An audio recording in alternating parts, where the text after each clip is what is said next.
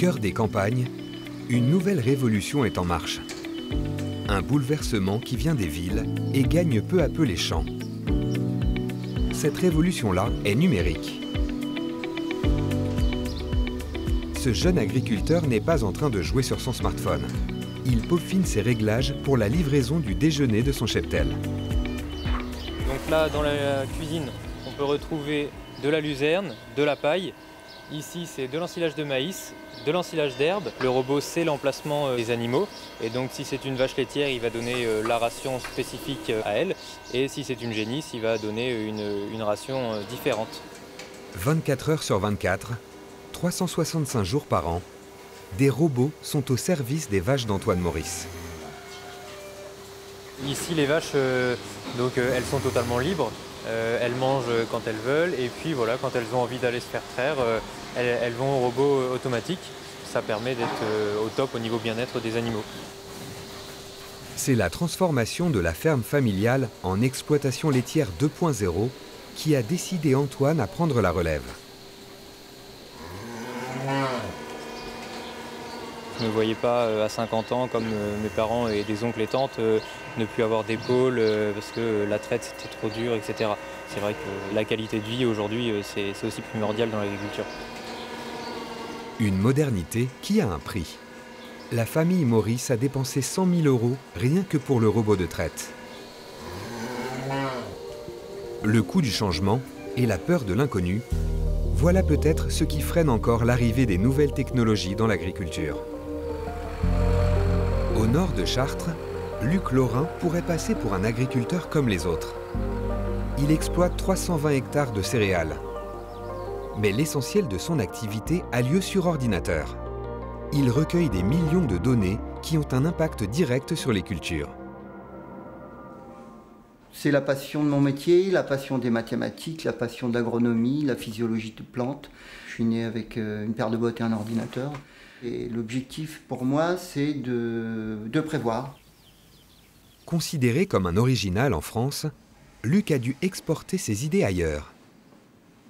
Ça, par exemple, en France, j'ai pas pu, ça fait 20 ans que je veux le faire, j'ai pas pu le faire là en 3 ans en Roumanie, c'était clos.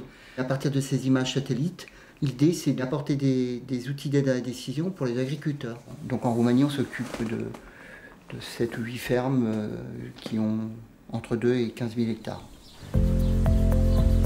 Certains ne sont pas allés à l'autre bout de l'Europe pour proposer leurs produits. Mais au bout du chemin. Salut Florian Salut Je te ramène la caméra. Impeccable. Bon, on va installer ça là-dessus parce que c'est sec. Hein Lui-même agriculteur, Xavier Chaban a élaboré une caméra connectée pour la surveillance du système d'arrosage. Donc là, elle est en ligne. Donc là, c'est bon. Voilà, donc là, tu peux vérifier. Impeccable. Vas-y, essaye de la bouger. Une aubaine pour son jeune client qui n'a plus besoin de se déplacer pour vérifier si tout va bien. Moi, ça m'évite les allers-retours. J'ai deux sites.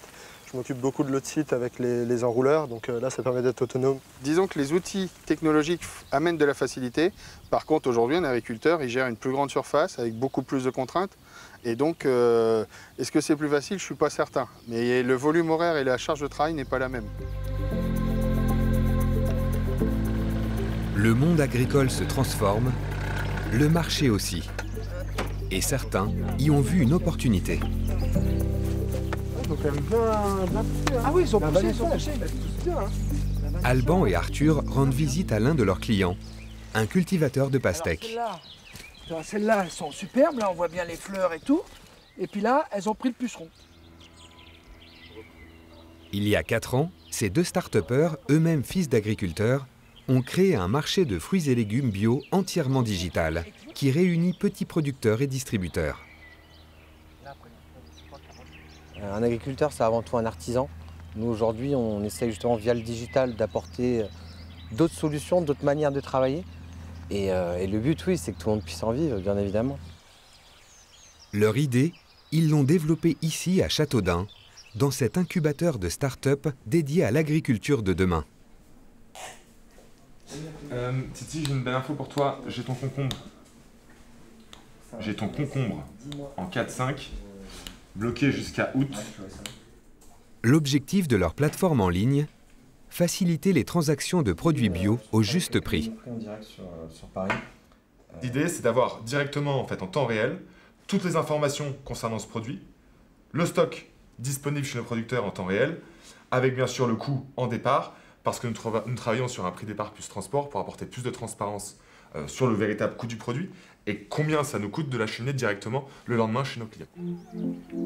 Des outils digitaux pour gagner du temps et de la rentabilité et pour moins de pénibilité dans leur quotidien, c'est la promesse à laquelle s'accrochent ces agriculteurs 2.0.